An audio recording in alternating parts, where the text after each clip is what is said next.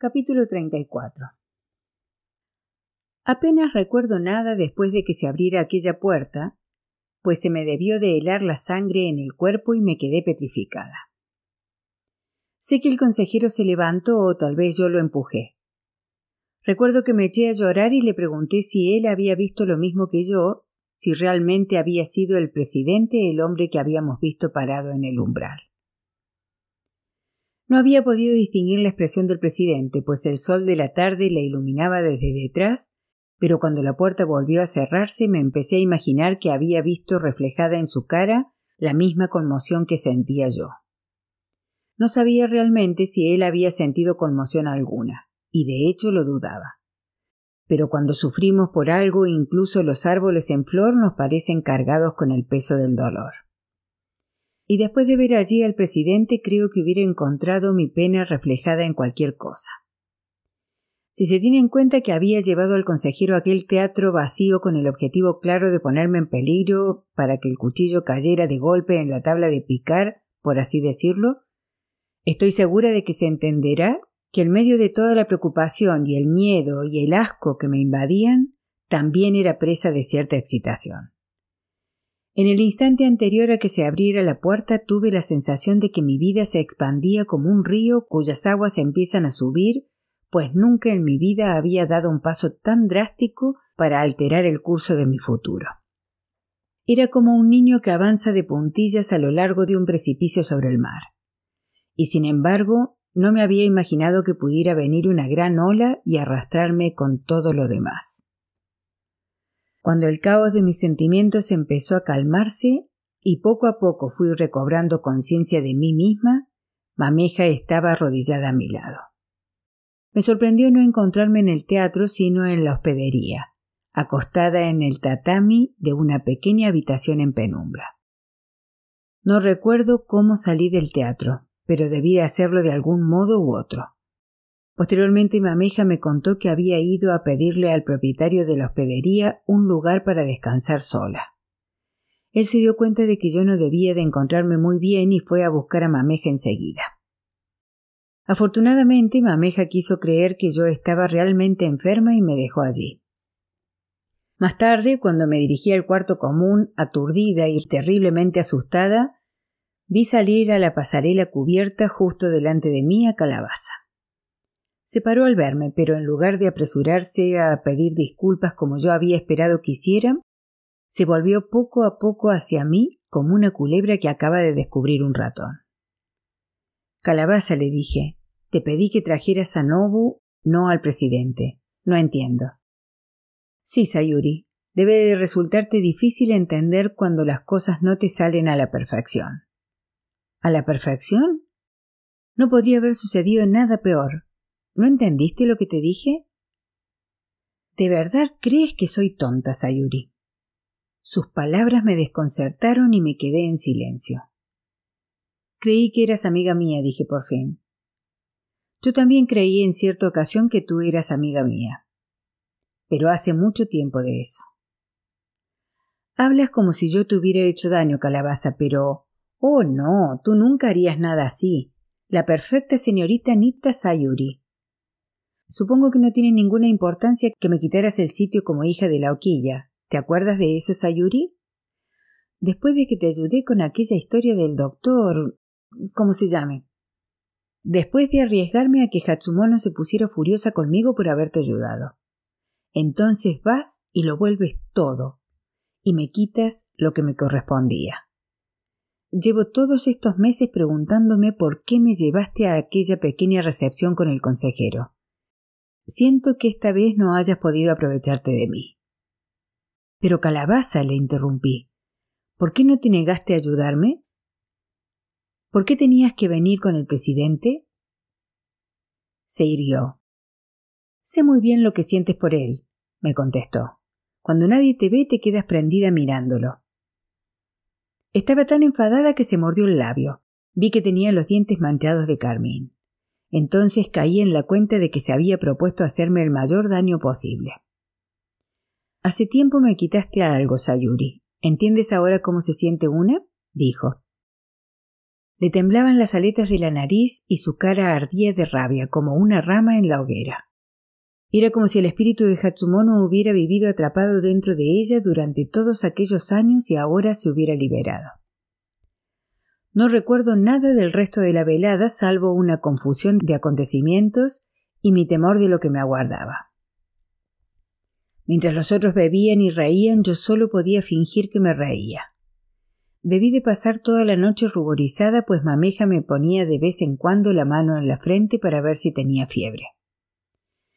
Me senté lo más alejada que pude del presidente, de modo que nuestras miradas no llegaran a cruzarse en ningún momento, y logré pasar toda la velada sin tener que hacerle frente. Pero cuando nos disponíamos para acostarnos salí al pasillo justo cuando él entraba en la habitación. Tendría que haberle dejado pasar, pero estaba tan avergonzada que le hice una breve inclinación y salí corriendo, sin molestarme siquiera en ocultar lo desgraciada que me sentía. Fue una noche atormentada, y solo recuerdo una cosa más. En un momento dado, cuando todos dormían, salí aturdida de la hospedería y terminé en los acantilados mirando a las tinieblas y oyendo rugir las aguas bajo mí.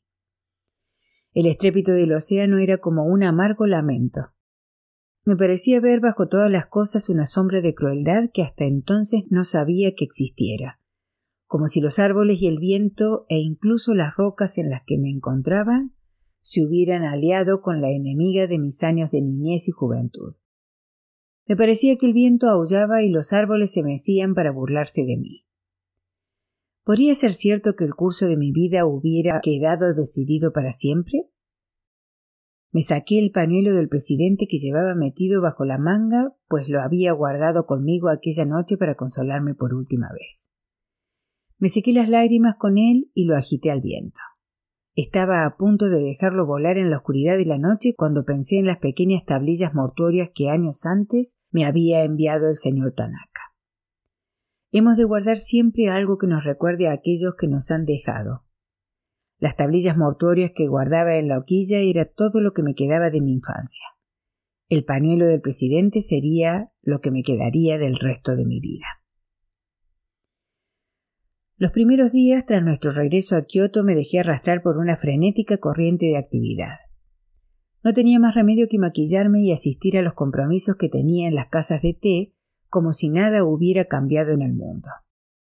Me recordaba constantemente a mí misma lo que Mameja me había dicho en una ocasión, que el trabajo era lo mejor para superar las decepciones.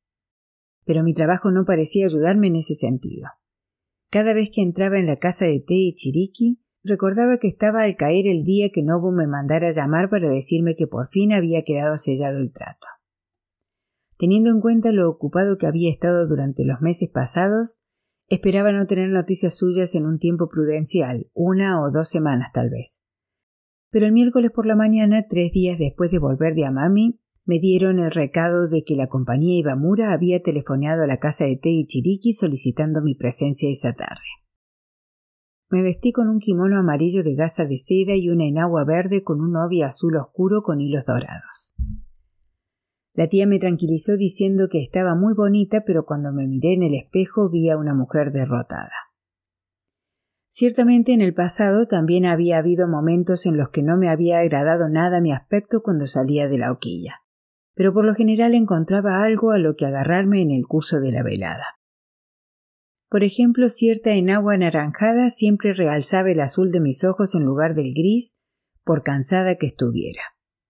Pero esa tarde tenía las mejillas especialmente hundidas, aunque me había maquillado a la occidental como solía hacer en los últimos años, e incluso me parecía que tenía el peinado torcido.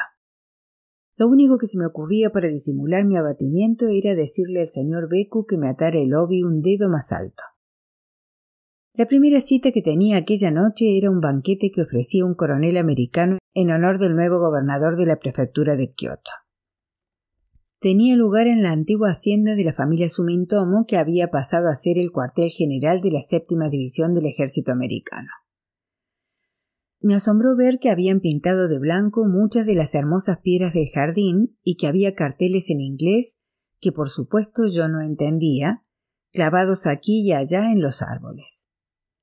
Cuando terminó la fiesta volví a la casa de Té y Chiriki y una camarera me condujo al piso superior, a la misma habitacioncita en la que me había visto con Nobu la noche que cerraban guion. En esta habitación me comunicó que me había buscado un lugar seguro para pasar la guerra. Era pues totalmente apropiado que nos volviéramos a ver en ese mismo sitio para celebrar que ya era mi Dharna. Aunque yo la verdad es que no tenía mucho que celebrar. Me arrodillé en un extremo de la mesa, de modo que Nobu se sentara en el lateral con la habitación frente a él. Tuve el cuidado de ponerme del lado desde el que podía servirme saque con su único brazo, sin que estuviera la mesa de por medio. Seguro que quería que brindáramos después de que me comunicara que ya habían terminado las negociaciones. Sería una gran noche agradable para Nobu, y yo pensaba hacer todo lo posible por no estropeársela. El ambiente era bastante agradable, con una iluminación muy suave y tamizada con el reflejo rojizo de las paredes. Se me había olvidado el olor de aquella habitación a polvo mezclado con el del aceite que se emplea para pulir la madera, pero al volver a olerlo me encontré recordando ciertos detalles de aquella tarde con Nobu que de no ser así no me hubieran venido a la cabeza. Recordé que tenía agujereados los calcetines. Por uno de ellos asomaba un dedo fino con la uña cuidadosamente recortada. ¿Podría ser verdad que solo hubieran pasado cinco años y medio desde esa tarde? Parecía que había nacido y muerto toda una generación. Tantos habían muerto de la gente que había conocido entonces. ¿Sería esta la vida para la que había vuelto a guion? Era exactamente como me había dicho Mameja una vez. No nos hacemos geishas para tener una vida feliz. Nos hacemos geishas porque no tenemos otra opción. Si mi madre no hubiera muerto a estas alturas yo sería una esposa y madre en un pueblecito de pescadores que pensaría en Kioto como un lugar lejano al que se envía el pescado. ¿Y habría sido realmente peor mi vida? Nobu me había dicho en una ocasión Yo soy un hombre muy fácil de entender, Sayuri. Sencillamente no me gusta tener delante de mí lo que no puedo alcanzar. Tal vez a mí me sucedía lo mismo. Me había pasado toda mi vida en guion imaginándome al presidente delante de mí y ahora resulta que no podía tenerlo. Cuando había esperado diez o quince minutos empecé a pensar si Nobu iba a venir realmente.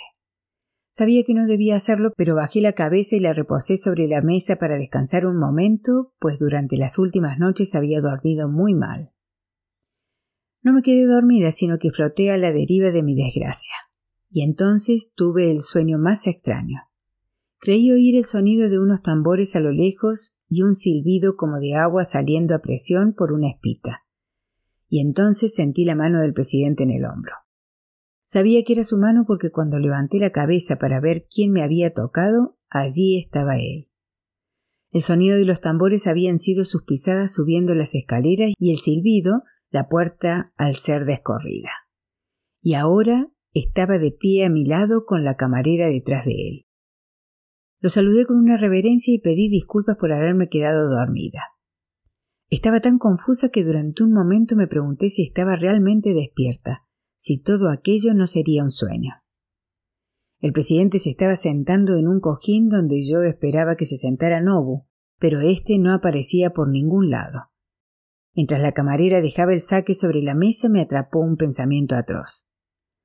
¿Había venido el presidente a decirme que Nobu había tenido un accidente o que le había sucedido algo aún peor? Porque si no, ¿por qué no había venido él en persona? Estaba a punto de preguntárselo al presidente cuando la dueña de casa de té se asomó por la puerta de la habitación. Hombre, presidente. Hacía semanas que no lo veíamos por aquí. La dueña siempre era muy amable con sus clientes, pero adiviné en su tono de voz que tenía algo más en mente. Probablemente se estaba preguntando por Nobu lo mismo que yo. Mientras yo le servía una copa de sake al presidente, ella se acercó y se arrodilló a la mesa.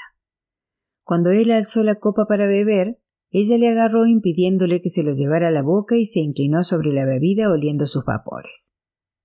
Presidente, nunca entenderé por qué prefiere este saque a los otros, dijo. Esta tarde hemos abierto una botella del mejor que hemos tenido en años. Estoy segura de que Nobusan lo apreciará cuando llegue. Sin duda que lo apreciará, contestó el presidente. A Nobu le gustan las cosas buenas. pero no vendrá esta noche.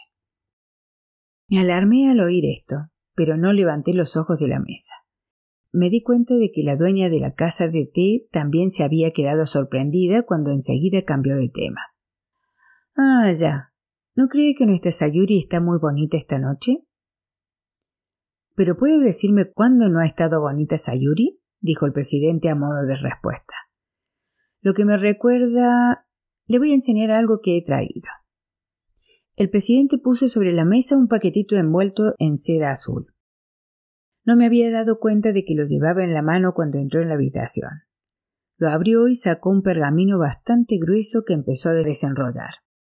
Estaba agrietado por los años y mostraba unas coloridas escenas en miniatura de la corte imperial. Si alguna vez has visto este tipo de pergaminos, sabrás que al desenrollarlos ocupan toda una habitación, pero puedes recorrer en ellos todo el recinto imperial. El presidente empezó a desenrollarlo y ante él fueron pasando escenas festivas de aristócratas bebiendo o jugando en un juego de pelota con los kimonos agarrados entre las piernas, hasta que llegó a una joven vestida con un hermoso kimono de doce sayas, arrodillada en el suelo a la entrada de la cámara del emperador. ¿Qué le parece? preguntó. Es un pergamino precioso, contestó la dueña de la casa de té. ¿Dónde lo ha encontrado el señor presidente? Lo compré hace años. Pero mire esta mujer. Ella es la razón por la que lo compré. ¿No nota nada en ella? La dueña de la casa de té miró atentamente el pergamino y luego el presidente lo giró para que yo lo viera también. La imagen de la joven, aunque no era más grande que una moneda, estaba pintada en exquisito detalle. Al principio no me di cuenta, pero sus ojos eran muy pálidos y cuando aproximé más la vista vi que eran azul grisáceos. Enseguida pensé en las obras que había pintado Uchida conmigo como modelo. Me sonrojé y murmuré algo relativo a lo bonito que era el pergamino. La dueña de la casa de té también lo alabó y luego dijo Bueno, pues aquí les dejo. Le mandaré subir una frasca helada del saque que le decía a no ser que prefiera que la reserve para la próxima vez que venga a Nobusan. No se preocupe, dijo el presidente, podemos arreglárnoslo con este. Nobusan se encuentra bien, ¿no? Oh, sí, sí, respondió el presidente, bastante bien. Me sentía aliviada al oírlo, pero al mismo tiempo sentía que crecía en mí la vergüenza. Si el presidente no había venido a traerme noticias de Nobu, habría venido por otra razón, posiblemente a afearme lo que había hecho. En los pocos días transcurridos desde nuestro regreso a Kioto intenté no pensar en lo que él habría visto. Al consejero con los pantalones bajados, mis piernas desnudas asomando entre mis ropas desordenadas. Cuando la dueña de la casa de té salió de la habitación, creí oír el ruido de sables en el sonido de la puerta al cerrarse. Podría decirle, presidente, empecé lo más serenamente que pude, que mi comportamiento en Namami Sé lo que estás pensando, Sayuri, pero no he venido aquí a escuchar tus disculpas. Escúchame tranquilamente un momento. Quiero contarte algo que sucedió hace algunos años. Presidente, me siento tan confusa, conseguí decir. Por favor, perdóneme. Ahora escucha, Sayuri. Enseguida entenderás por qué te digo todo esto. ¿Recuerdas un restaurante llamado Tsumiyo? Cerró sus puertas más o menos hacia el final de la depresión, pero bueno, lo mismo da eso. Tú eras muy joven por entonces. En cualquier caso, un día hace bastantes años, dieciocho para ser exactos, fui a comer allí con unos socios. Nos acompañaba una geisha de Ponto Cho llamada Izuko. Enseguida reconocí el nombre de Izuko. Era la favorita de todo el mundo en esa época, continuó el presidente y sucedió que terminamos de comer antes de lo previsto, de modo que sugerí que fuéramos al teatro dando un paseo por la orilla del Shirakawa. En ese momento me saqué de debajo del lobby el pañuelo que me había dado entonces el presidente y sin decir una palabra lo extendí sobre la mesa, alisándolo para que se vieran claramente las iniciales. El pañuelo tenía una mancha indeleble en una esquina y con el paso de los años el lino se había puesto amarillo. Pero el presidente pareció reconocerlo enseguida. Sus palabras se acallaron y tomó el pañuelo en sus manos. ¿De dónde lo has sacado? Presidente, dije. He pasado todos estos años preguntándome si sabría que yo era la pequeña a la que usted había hablado en aquella ocasión. Me dio este pañuelo aquella misma tarde cuando iba de camino al teatro a ver la obra Shibaraku. También me dio una moneda. ¿Quieres decir que incluso cuando no eras más que una aprendiza ya sabías que yo era el hombre que había hablado contigo? Lo reconocí en cuanto volví a verlo en el campeonato de sumo. A decir verdad, me sorprende que el presidente me recordara. Bueno, tal vez deberías mirarte en el espejo de vez en cuando, Sayuri, particularmente cuando se te llenan los ojos de lágrimas, porque entonces se te ponen. no sé cómo explicarlo. Era como si pudiera ver a través de ellos. Ya sabes, pasó mucho tiempo sentado entre hombres que no siempre dicen la verdad. Y ahí tenía una niña desconocida que sin embargo estaba deseando que viera dentro de ella. Entonces el presidente se interrumpió. ¿Nunca te has preguntado por qué Mameja se hizo tu hermana mayor? ¿Mameja? dije yo. No le entiendo. ¿Qué tiene que ver Mameja en todo esto? ¿De verdad no lo sabes? ¿Saber qué, presidente? Sayuri, yo soy quien le pidió a Mameja que te tomara bajo su cuidado. Le conté que había encontrado una niña muy bonita con unos sorprendentes ojos grises y le pedí que si alguna vez daba contigo en guion te ayudara. Le dije que correría con todos los gastos si era necesario, y ella dio contigo solo unos meses después. Por lo que ella me fue contando luego, sin su ayuda nunca hubiera llegado a ser una geisha. No puedo describir cómo me afectaron las palabras del presidente.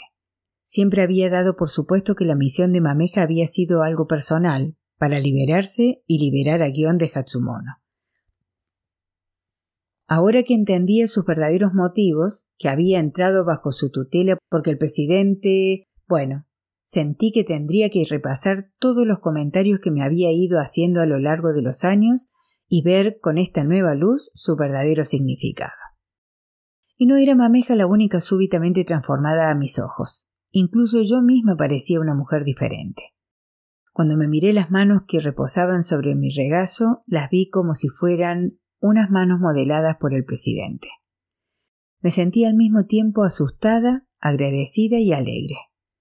Me alejé de la mesa para expresarle mi agradecimiento con una profunda reverencia, pero antes de poder hacerla tuve que decir Presidente, perdóneme, pero me habría gustado tanto que me hubiera contado todo esto hace años. No puedo decirle todo lo que habría significado para mí. Hay una razón por la que no podía decírtelo, Sayuri, y por la que tenía que insistir en que Mameja tampoco te lo dijera. Esa razón tenía que ver con Nobu. Al oírle mencionar el nombre de Nobu mis emociones se secaron, pues de pronto creí entender a dónde quería llegar el presidente con todo aquello.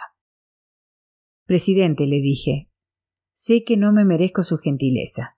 El fin de semana pasado, cuando He de confesar, Sayuri, que durante estos últimos días no he podido quitarme de la cabeza lo que pasó en Amami. Sentía sobre mí los ojos del presidente, pero no era capaz de devolverle la mirada. Hay algo que me gustaría hablar contigo, continuó. Llevo todo el día pensando en cómo decírtelo. Sigo pensando en algo que sucedió hace muchos años. Supongo que debe de haber una manera mejor de explicarme, pero Espero que entiendas lo que trato de decirte. Aquí se detuvo para quitarse la chaqueta y la dobló y la dejó en la estera a su lado. Sentí el olor almidón de su camisa que me recordó a cuando iba a visitar al general a la posada Surulla y a su habitación que olía como huelen los planchadores. Hace muchos años, cuando Ibamura era una pequeña empresa, empezó a contar el presidente, conocí a un hombre llamado Ikeda, que trabajaba para uno de nuestros proveedores al otro lado de la ciudad. Era un genio para las cuestiones de cableado. A veces cuando teníamos problemas con una instalación lo pedíamos prestado unos días y nos lo solucionaba inmediatamente. Entonces una tarde que me apresuraba a volver a casa después del trabajo, dio la casualidad de que me lo encontré en la farmacia. Me dijo que se sentía muy bien porque acababa de irse del trabajo. Cuando le pregunté por qué lo había hecho, me dijo Me fui porque había llegado el momento de irme. Allí mismo lo contraté para mi empresa. Unas semanas después le volví a preguntar ¿Y qué San? ¿Por qué dejaste el trabajo que tenías al otro lado de la ciudad? Y él me contestó Señor Ibamura llevaba años queriendo trabajar en su empresa, pero nunca me lo pedía. Siempre me llamaba cuando tenías problemas, pero nunca me pidió que trabajara para usted. Entonces un día me dije que nunca me lo pediría porque no querría poner en peligro sus relaciones comerciales con un proveedor. Solo si era yo el que dejaba el trabajo tendría usted la oportunidad de contratarme, así que lo dejé. Sabía que el presidente esperaba que dijera algo, pero yo no me atrevía a hablar. Pues bien, he estado pensando, continuó, que tal vez tu encuentro con el consejero era una estratagema parecida a la de Ikeda dejando su trabajo. Y ahora te diré por qué pensé esto. Es algo que dijo Calabaza después de llevarme al teatro. Yo estaba muy enfadado con ella y le pedí que me dijera por qué lo había hecho. Tardó una eternidad en responderme y luego me dijo algo que al principio no tenía ningún sentido.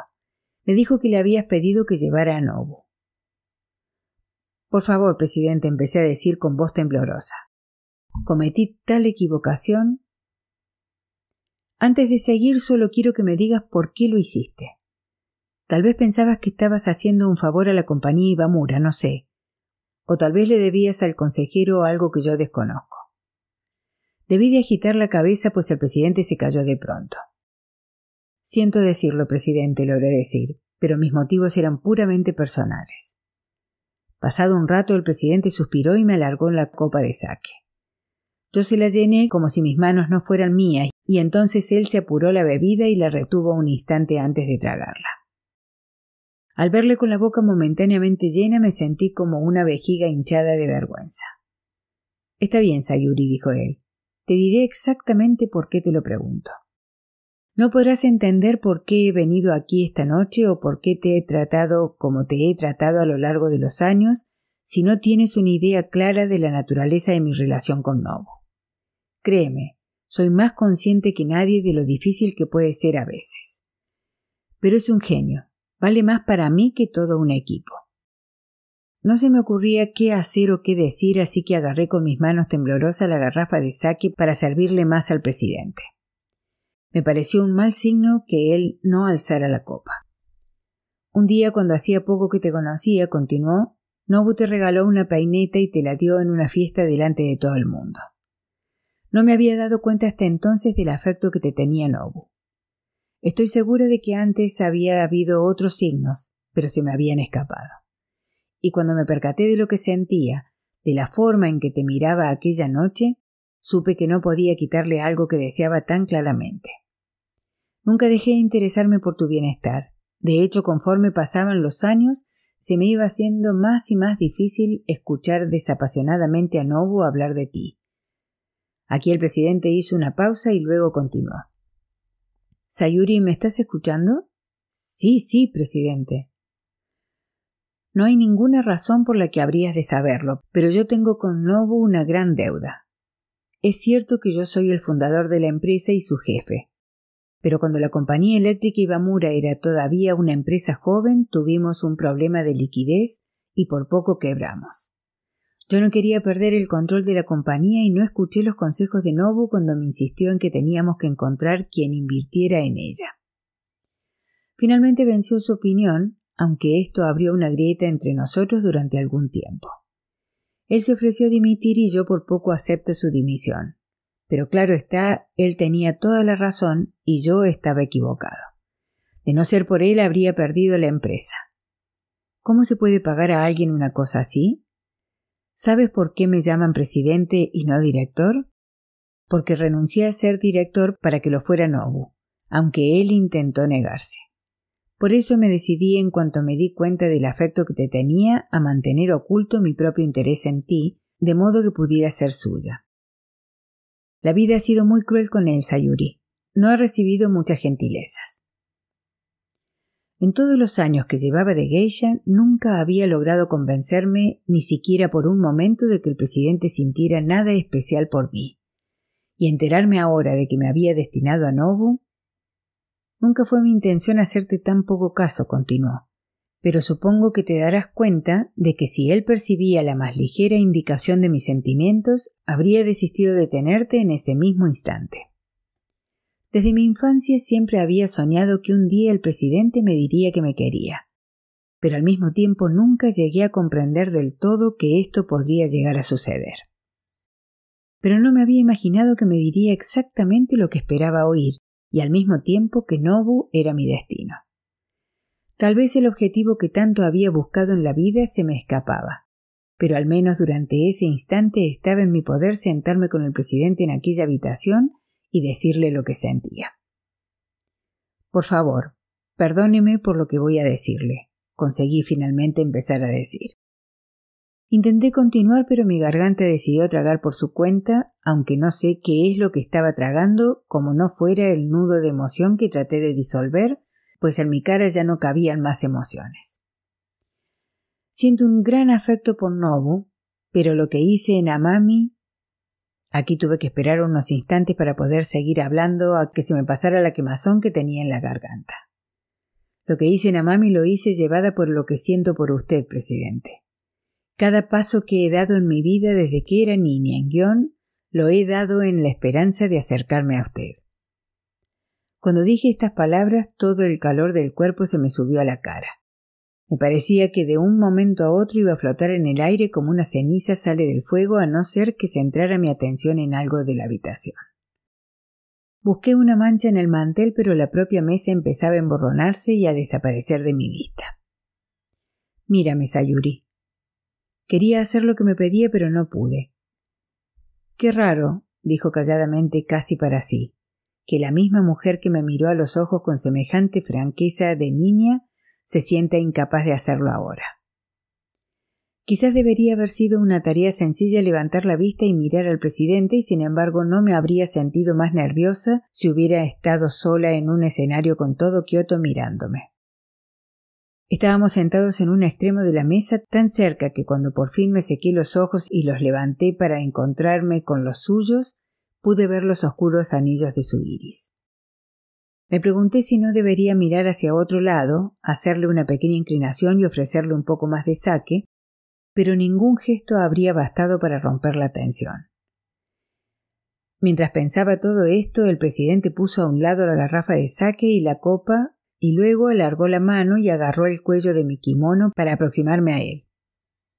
Un momento después nuestros rostros estaban tan cerca uno del otro que pude sentir el calor de su piel. Yo seguía tratando de entender qué me estaba sucediendo y qué debería hacer o decir. Entonces el presidente me atrajo hacia él y me besó.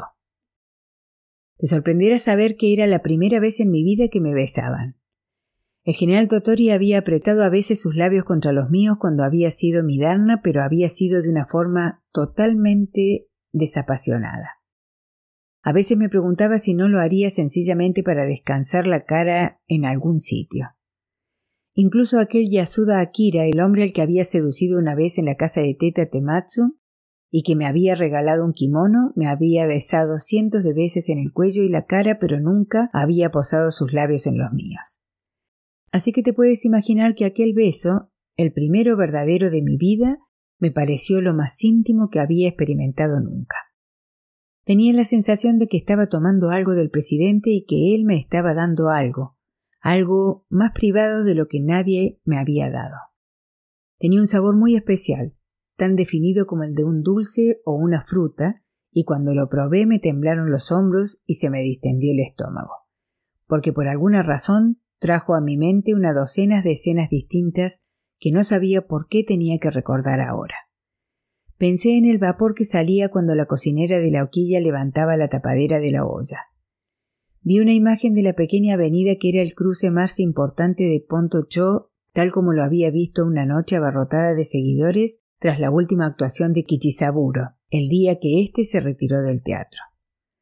Estoy segura de que podría haber pensado en cientos de cosas más porque parecía que todas las barreras de mi mente se hubieran roto y mis recuerdos empezaran a fluir libremente. Pero entonces el presidente, sin soltar la mano con la que me sujetaba el cuello, apartó su cara de la mía. Pero estaba todavía tan cerca que pude ver la humedad de sus labios y seguí oliendo el beso que acabábamos de darnos. Presidente, dije. ¿Por qué? ¿Por qué qué? ¿Por qué todo? ¿Por qué me ha besado? Hasta hace un momento estaba hablando de mí como de algo que le regalaba a Nobu-san. Nobu no quiere saber de ti, Sayuri. No me estoy quedando con nada suyo. En medio de mis confusos sentimientos no entendía qué quería decir el presidente. Cuando te vi en aquel teatro con el consejero, tenías una expresión en los ojos que me recordó a la que había visto hace muchos años en aquella niña que encontré en la orilla del Shirakawa, me respondió. Parecías tan desesperada que te habrías ahogado si alguien no te hubiera salvado. Cuando Calabaza me dijo que lo que pretendías es que te viera Nobu, me decidí a contárselo yo mismo. Y cuando él reaccionó enfadándose de aquel modo, pensé que si no te podía perdonar por lo que habías hecho, estaba claro que no era tu verdadero destino. Una tarde, cuando era una cría allá en Yoroido, un muchachito llamado Gizuke se subió a un árbol para tirarse al estanque. Trepó mucho más alto de lo que debía, y el agua no era lo bastante profunda. Pero cuando le dijimos que no saltara, le dio miedo bajar por si caía sobre las rocas que había bajo el árbol. Fui corriendo al pueblo a buscar a su padre, el señor Yamashita, que subió despacio la cuesta. Yo me preguntaba si se estaría imaginando el peligro que corría su hijo. Llegó bajo el árbol cuando el muchacho, ignorante de la presencia de su padre, perdió el equilibrio y cayó. El señor Yamashita lo agarró con la misma facilidad que si alguien hubiera dejado caer un saco en sus brazos y lo dejó de pie en el suelo. Todos gritamos de contentos y nos pusimos a saltar en la orilla del estanque, mientras que Gizuke se quedó inmóvil parpadeando de sorpresa y en sus pestañas se posaban unas lagrimitas. Ahora sé lo que debió de sentir Gizuke.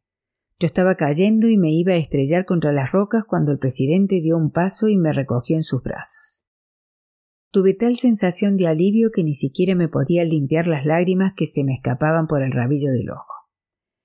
Se me enturbió la vista y la figura del presidente se desdibujó, pero vi que se aproximaba a mí y un momento después me había tomado entre sus brazos como si fuera una cobija. Sus labios fueron directamente al pequeño triángulo de carne que mi kimono dejaba al descubierto en el cuello. Y cuando sentí su aliento en él y la urgencia con la que por poco me devora, no pude remediar recordar una escena de muchos años antes cuando entré en la cocina de la hoquilla y encontré a una de las criadas inclinada sobre el fregadero, tratando de ocultar la pera que se estaba llevando a la boca, cuyos jugos le corrían por el cuello. Me apetecía tanto, me dijo, y me rogó que no se lo dijera a mamita.